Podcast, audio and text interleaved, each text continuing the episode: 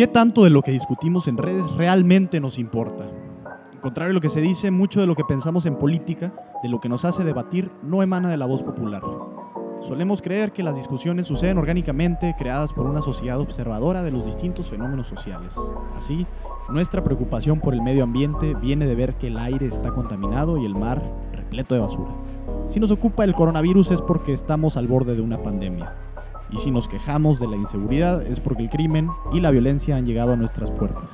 Pero, ¿qué tan cierto es que solo así surgen las inquietudes públicas? En este número te explicamos lo mínimo necesario que debes de saber sobre la comunicación política, ese arte de persuadir sutilmente a los ciudadanos. Te despiertas hoy y hay temas, noticias, publicaciones, declaraciones, crisis, tweets, pleitos, opiniones, coyunturas. Pero, ¿cuáles importan realmente? ¿Y cómo profundizar lo suficiente sin usar tanto tiempo? En mínimo necesario, te invitamos a un diálogo entre especialistas en temas públicos para que tú, que quieres un mejor país pero estás ocupado, tengas la información mínima necesaria para tener un criterio bien fundamentado en los temas más trascendentales. Abramos la discusión pública en un nivel más alto. Es más entretenido. Bienvenido. Bienvenidos a Mínimo Necesario, este espacio en donde te explicamos de una manera sencilla y bien fundamentada los temas públicos más relevantes en México y Baja California. Yo soy Benjamín Castro y estoy muy contento, muy alegre de esta primera emisión, eh, compartiéndola con mi conductora estrella, Carolina Hernández. Hola, Caro. Hola, buenas tardes a todos. Y también aquí me acompaña Julián León. ¿Qué tal, Julián? Hola, saludos a todos. Muchas gracias por escucharnos. Estamos trabajando aquí desde Tijuana, Baja California, enfocados en este primer tema que consideramos fundamental hoy en día, que es la comunicación política. Queremos explorar un poco de qué se trata esto y cómo muchas veces ni siquiera nos cuestionamos cómo es que surgen los temas que discutimos como sociedad, sea medio ambiente, sean temas eh, de salud, sean temas de seguridad cómo es que surgen y por qué algunos se quedan y otros no se quedan, por qué algunos son muy relevantes y otros se olvidan. Hay toda una industria, y eso es lo que vamos a ir explorando, que se dedica a posicionar las cuestiones que algunos actores políticos juzgan o piensan que son más relevantes, y también una parte orgánica, una parte que se produce directamente de la sociedad. Pero Profundizar en ello nos ayudará como ciudadanos a tener más herramientas de discernimiento y sobre todo mayor capacidad de tomar decisiones en nuestras propias vidas eh, sobre en qué nos enfocamos y de qué manera y hasta qué punto. Eh, como es nuestra primera edición, creo fundamental el hecho de presentarnos. Voy a iniciar conmigo mismo. Mi nombre es Benjamín Castro, como le dije al inicio.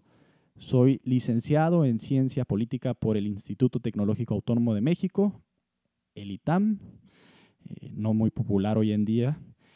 Eh, también tengo experiencia profesional en temas políticos, eh, sobre todo en el tema de relaciones gubernamentales, donde estuve ejerciendo en la Ciudad de México y mis investigaciones académicas han versado sobre los temas de activismo público, participación ciudadana y crimen.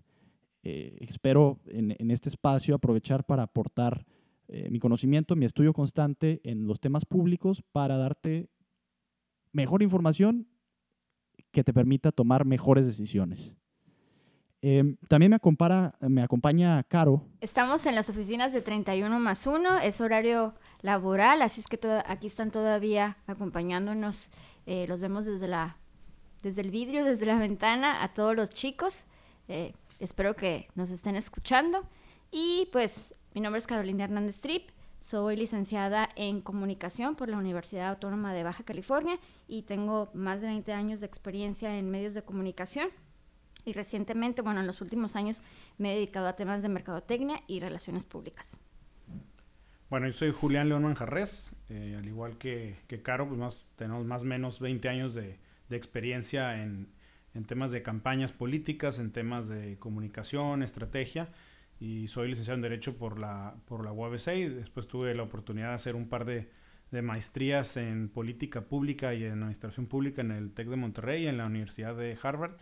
Y bueno, pues nos dedicamos a esto de, de tiempo completo y estoy muy contento de, de, arrancar con esta serie de, de programas para pues aportar un poco más ¿no? en, lo que hacemos y, pues a servir de alguna manera eh, como referencia, que siempre, siempre lo somos, eh, y pues compartir lo que sabemos con la idea de que los ciudadanos aprovechen y se involucren más en lo que pasa en la ciudad. Perfecto. Bueno, el día de hoy, como ya lo comenté, vamos a hablar de comunicación política. La comunicación política está presente en todos los aspectos de nuestra vida y muchas veces creemos que surge de manera eh, espontánea, pero en realidad hay un trabajo grande detrás por muchos especialistas y quizá a veces no tan especialistas, pero digamos hay una industria dedicada a elaborar estos mensajes que finalmente discutimos los ciudadanos. ¿Qué tan cierta es esta hipótesis? Pues bien, si es, es correcto lo que dices, digo, nada más que ahí nos pintaste un poquito como los malos, no, no necesariamente eh, tiene un, un, enfoque así. De hecho, bueno, cada quien decide con quién trabajar y demás, pero es correcto lo que, lo que comentas, ¿no? Y de, eso se trata este programa, de explicar un poco cómo se definen eh, los temas, cómo se definen las agendas y cómo se empujan esos, esos intereses, ¿no? Que a final de cuentas la política es justo sobre intereses, pero también eh, como cualquier otra actividad humana, los negocios son de intereses, una relación personal son intereses, todo es en función de los intereses. El problema, y sobre todo en la política, es común que se pervierten esos intereses y, te vas por un camino equivocado, ¿no? Sí, bueno, no, no, no, que, no que quisiera yo pintarlos como malos, ¿no? De hecho, pues yo, también me dedico a esto, nada más como que la idea es eh, que muchas veces damos por hecho que las cosas suceden simplemente eh, como por generación espontánea, ¿no? Cuando esa, esa tendencia, digamos, ha sido... Que, que yo, yo creo que sí hay algo aún, y de, hecho más bien creo que hay más hoy de generación espontánea, nada más que pues, poco a poco los especialistas en, en, comunicación política o en comunicación relacionada con negocios, pues hemos ido como perfeccionando el identificar esos temas, engancharnos de, ellos y aprovecharlos incluso para posicionar lo que, lo que buscamos. Creo que antes eh, de las redes sociales era mucho más común eh, que las estrategias se planeaban con mucho tiempo, con mucha consideración, otro tipo de información y bueno, ahí sí, en, eso, en esa etapa, sí era eh, mucho más eh, la parte de una estructura que se iba desdoblando para lograr un efecto. Hoy eh, la, la, actividad o lo que se hace en la comunicación política ha cambiado radicalmente porque es diario, constante, tienes que estar al tanto de lo que sucede. Okay. Sí, en comunicación, en política, bueno, en política todo comunica y definitivamente hay un trabajo detrás. Eso es eh, lo que en muchas ocasiones la gente no entiende, ¿no? Hay una estrategia, hay un diseño de mensaje, un diseño de, discurso, de una imagen del político en sí, porque la imagen, nuestro lenguaje verbal y no verbal también comunica. Entonces, sí hay un trabajo detrás de todo eso. Como dice Julián, anteriormente, voy a poner el ejemplo de los medios de comunicación. Antes un político salía a dar una declaración y su equipo de comunicación tenía todo una tarde, todo el día, toda la tarde para emitir el comunicado de prensa, ¿no? Y se pensaba cada palabra muy cuidado y demás. Ahora, por la inmediatez que nos dan las redes sociales, por los, el mismo Twitter, Facebook, Instagram, pues los mensajes son mucho más rápidos, mucho más rápidos. Entonces, eh, nosotros como eh, especialistas en comunicación política, pues hemos tenido que entrar a esta dinámica donde el marketing también juega un papel fundamental. O sea, ahora sí que la suma es comunicación política más marketing. Ok, que, que, entiendo, o sea, todo esto sucede un poco en la parte de la forma, ¿no? En cómo se plantea el mensaje, etcétera. Pero, ¿qué hay de, de, de, la parte esta que, al menos desde el punto de vista académico, se le denomina agenda setting, ¿no? Que es la agenda que se pone sobre la conciencia pública, digamos. ¿Quién define y cómo se define eso? Pues bueno, un poco la, como la ruta o la, los pasos eh, de una estrategia bien armada, pues empieza en la investigación.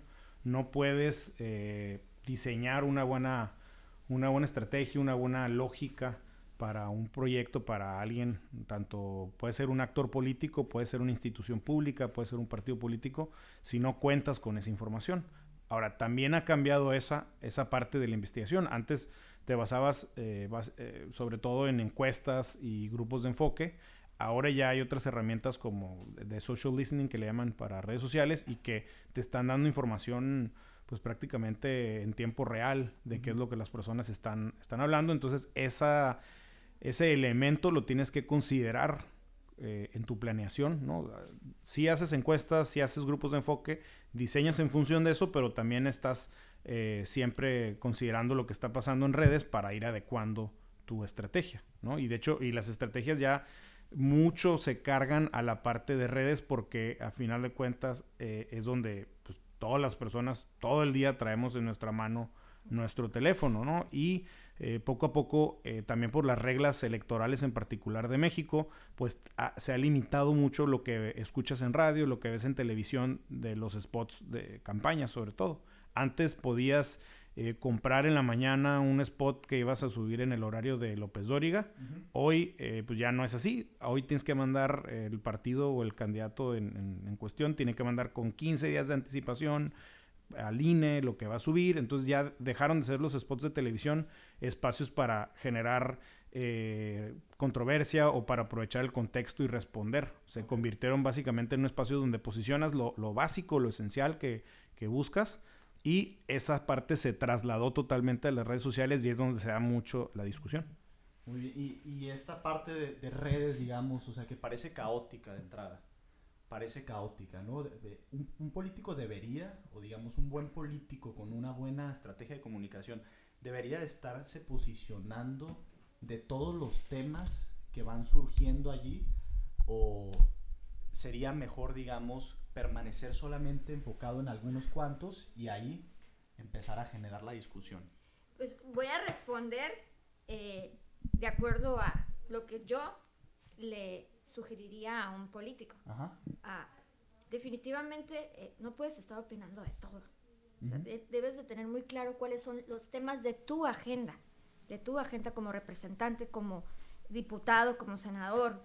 Si eres alcalde, si eres gobernador, pues sí, tu agenda es mucho más amplia, pero sí elegir específicamente cuáles son los temas de los que, los que tú quieres estar posicionando. Ok, salvo temas, digamos, muy sensibles. Claro, pues que es donde, digamos... El tema de la seguridad, o sea, es un tema muy sensible para toda la población, en el que sí, eh, todos deben de estar opinando, pero sobre temas, ahora sí que sobre subtemas muy específicos, sobre la problemática de la inseguridad. Ok, bueno, entonces, ya con esto en contexto, ya que tenemos todo esto sobre la mesa, ¿no? Que hay, hay equipos, hay investigación, eh, ¿cuáles serían, así, que nos pudieras decir, por ejemplo, Julián, tips concretos o o herramientas concretas de estrategia para hacer una estrategia de comunicación. Ya nos comentaste la parte de investigar previamente, esto del pulso que está en redes, pero ¿qué más? O sea, ¿qué más hay ahí? Pues, digo, de entrada depende de tu objetivo, ¿no? Si es para una campaña política, para, eh, para una elección en específico, para un puesto en específico, pues trabajas mucho en función de los resultados electorales del partido con el que estás trabajando. Eso cuenta mucho porque sí hay una tendencia en la población a, pues, por lo general, votar por, la, por las personas que, o por el partido porque siempre votas. Ahora, hay un, hay un nicho, hay un grupo de personas que en Estados Unidos le llaman switchers, que elección con elección están eh, pues, cambiando su, su, selección. Entonces mucho eh, se centra en ese grupo de personas y el reto está en encontrar a ese grupo de personas. ¿no? Nosotros en lo que hacemos utilizamos mucho una, pues le llaman teoría, pero pues es como una herramienta más que nada que se llama teoría de la ignorancia racional, en donde si visualizas un triángulo, hasta arriba están eh, los tomadores de decisión y en función eh, de qué tan arriba estás del triángulo recibes mejor calidad de información. Entonces los tomadores de decisiones en la política reciben no tanto cantidad, sino muy buena calidad de información y en función de eso toman decisiones para bien o para mal, pero toman esas decisiones. El siguiente grupo es de personas cercanas eh, eh, a, esas, a, esas, a esos tomadores de decisiones que eh, pues son, por ejemplo, asesores, son ciertos, a lo mejor un secreto, alguien del gabinete, algún diputado, algún senador, y que influyen mucho en lo que deciden, ¿no? Y también los medios de comunicación están en ese rango porque se dedican justo a, a generar información. Y después viene eh, el, grupo de personas altamente informadas en las que, pues a, lo mejor si los tomadores de decisiones es el 1%, el siguiente grupo son el 5% de la población, el que sigue andaría alrededor de 14, 15%, ¿no? Y son personas que de alguna manera u otra por su actividad siempre están al tanto de qué es lo que sucede en la política, siempre saben qué fue lo que dijo el diputado, saben quién es su diputado, que por lo general no lo saben. Y todo el resto de la población, que es alrededor del, 65-70%, decimos que son racionalmente ignorantes. Esto no quiere decir para nada que sean ignorantes, al contrario, al contrario, ellos deciden por eso es racionalmente, deciden no enterarse de lo que sucede en la política, simple y sencillamente porque hay cosas más importantes para ellos y desafortunadamente en México pues sigue siendo un país en el que en la mañana muchas familias se despiertan y los padres de familia pues lo primero que piensan es pues qué les voy a dar de comer a mis hijos, Entonces pues la política queda muy lejos. Entonces ese, ese rango, eh, hay un espacio entre ese grupo de personas eh, racionalmente ignorantes y las altamente informadas, ahí es donde está los, están los switchers, ¿no? Y mucho de la estrategia es identificar quiénes son, en dónde están, y eso se convierte en tu audiencia, se convierten en tu target. Perfecto, ok, no, pues sumamente interesante. Esta parte de estrategias,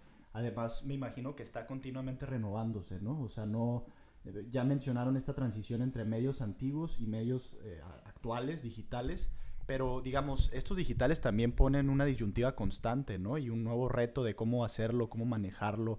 Eh, ¿qué, qué, qué, has visto, Caro, por ejemplo, en esos, en esos temas? ¿Qué ha cambiado ya en lo digital, ya en la parte digital? muchísimo. Eh, el video. El video es un instrumento fundamental en la comunicación de, de todos, ¿no? O sea, de la empresa, de los políticos. La gente quiere ver imagen. Más allá de leer, o sea, ahorita hay que recurrir al uso de, videos, de videos, de memes. Eh, esa es la transición que ha tenido toda la comunicación política. Eh, a ver, quiero, digo, yo, yo lo sé como de segunda mano, entonces no me consta, nada más como para dejarlo ahí eh, claro a la gente, ¿no?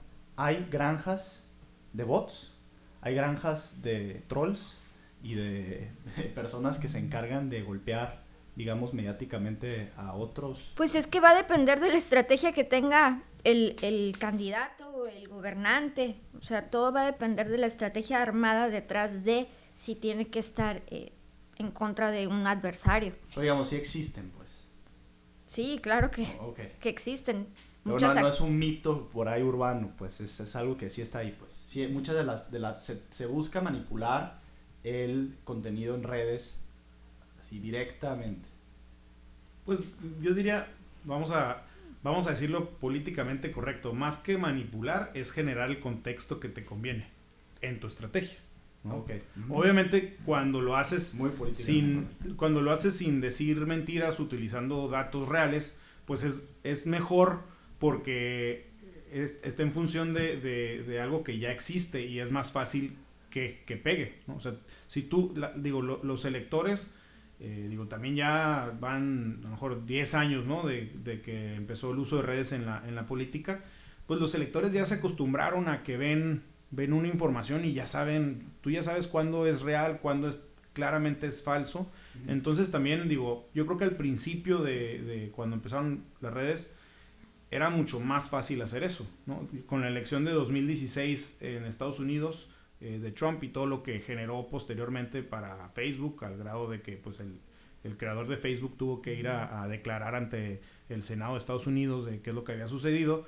Digo, ¿qué más exposición a, cómo suceden las cosas necesitas, necesitan los electores para darse cuenta que sí, efectivamente, mucho de lo que suben, de lo que hacen eh, los que están en política, pues no es real, ¿no? Por eso nosotros, digo, yo soy de la idea de que si vas a buscar influir y generar un contexto, lo tienes que hacer en función de, lo, de la realidad. Sí, y, y bueno, de hecho recientemente platicaba con un amigo que está estudiando en Estados Unidos y me contaba de una clase que llevan donde le explican todo este funcionamiento de la infiltración del gobierno ruso, por ejemplo, a las elecciones norteamericanas, ¿no? Y cómo a través de mecanismos de inteligencia artificial, de manejo de redes sociales, eh, lograban propiciar que ciertos temas se llevaran a cabo, ¿no? Incluso generando eh, Violencia, manifestaciones, violencia, ajá, violencia. manifestaciones a través de violencia o también manifestaciones públicas de causas que eran falsas. Sí, eh, el- el- los usuarios de las redes sociales deben de, debemos de aprender a distinguir qué es, pues, qué es fake news, qué, qué está siendo manipulado. ¿Cómo le hacemos? ¿Cómo le distinguimos? Generalmente eso tiene que ver con quién emite el mensaje, ¿no? La Sí. credibilidad de quién lo emite. Totalmente, ¿no? Eso, eso es... El es medio, punto de el, partida, ¿no? antecedente del medio, la línea editorial que tienen. Sí, tiene falta de ortografía o no. Sí, Digo- son pequeños detalles que pues te ponen en el alerta y dices, esto no es verdadero. Sí.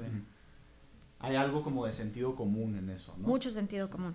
que a veces dicen que es el más difícil de tener. Pero bueno, ent- entonces eh, suceden todas estas, estas cosas, a veces se nos, se nos confunde el auditorio por, por la gran cantidad de información que hay, es difícil navegarla.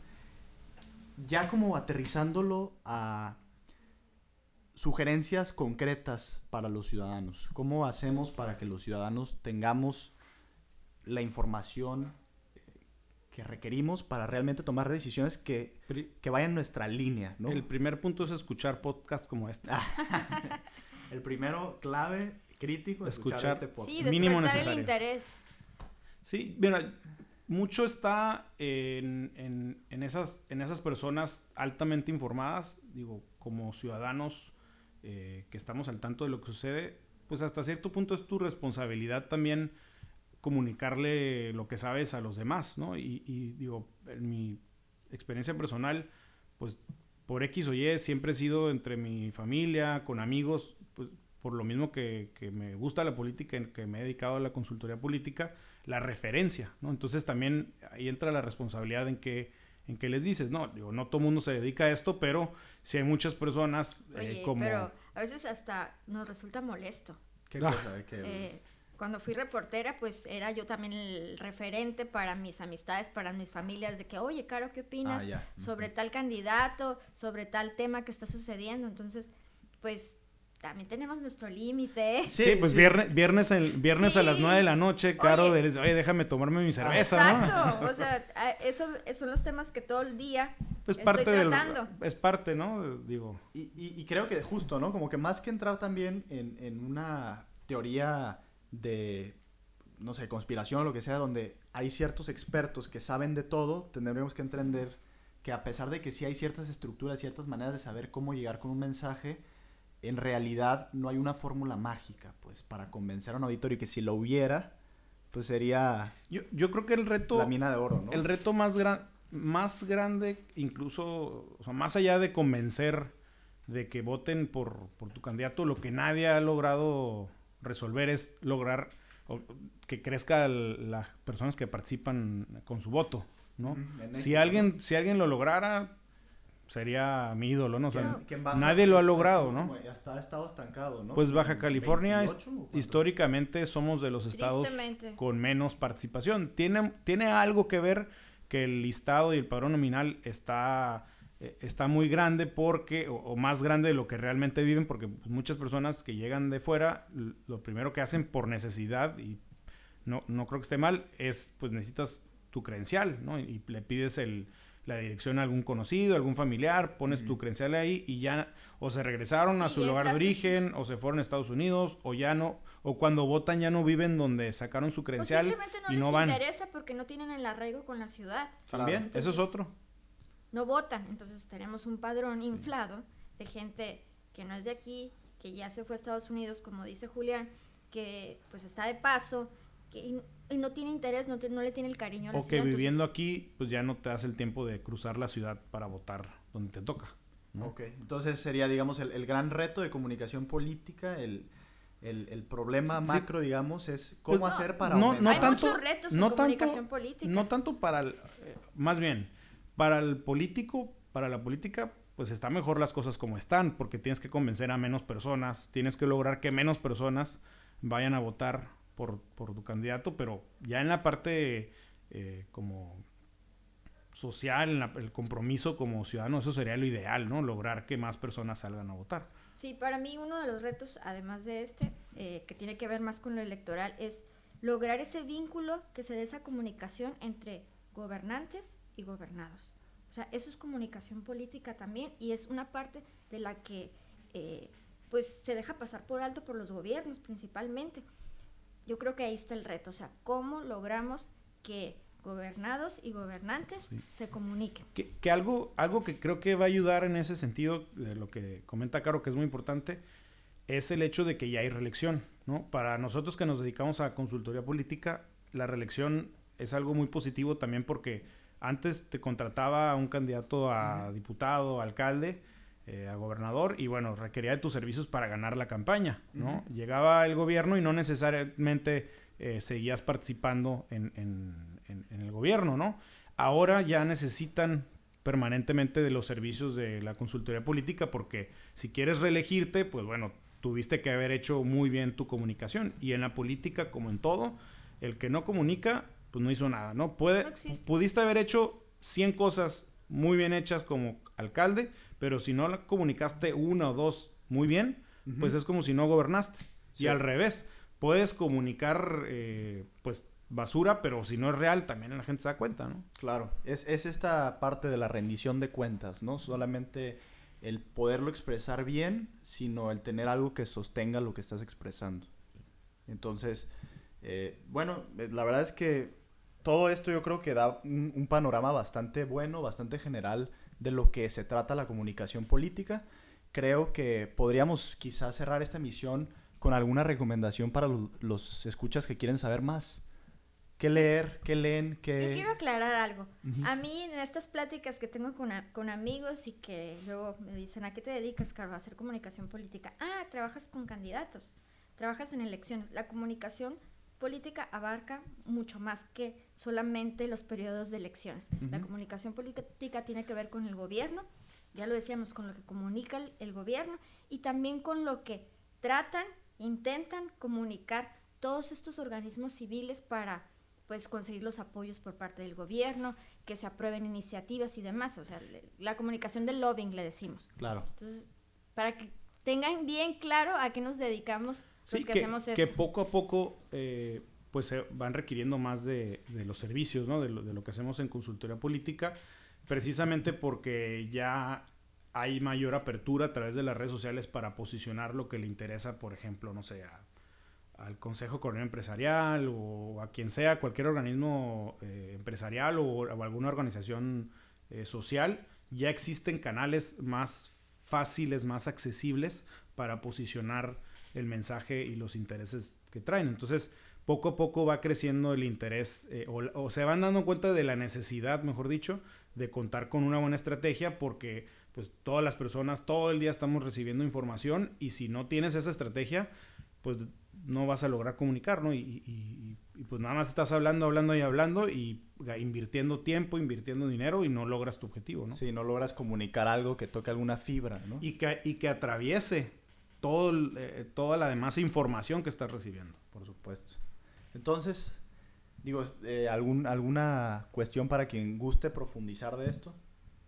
Pues pues no, no, digo, no sé si recomendar un, libro o algo, pero eh, no sé, la, la, recomendación es para, digo, quien nos, está, quien nos está escuchando ya hasta este punto es muy probable que sí le interesa lo que pasa en su ciudad, ¿no? Y mucho del objetivo de, de este podcast y de la serie del podcast, o sea, en general lo que vamos a estar haciendo es, pues, despertar, ¿no? Y, llegar a las personas que, que quieren hacer algo por su ciudad, por su estado, por México, y pues que a lo mejor pues están tan ocupados que no encuentran el, no encuentran el momento. Yo en, lo personal me toca dar una, una, clase en maestría y justo es sobre el entorno político y económico y por lo general, eh, o más bien prácticamente todos los alumnos que, que tengo, eh, pues son adultos que trabajan. Entonces llegan y pues sí, dicen, no, pues es que a mí la política no me gusta, la política no me interesa y es lo que siempre pasa en la primera clase.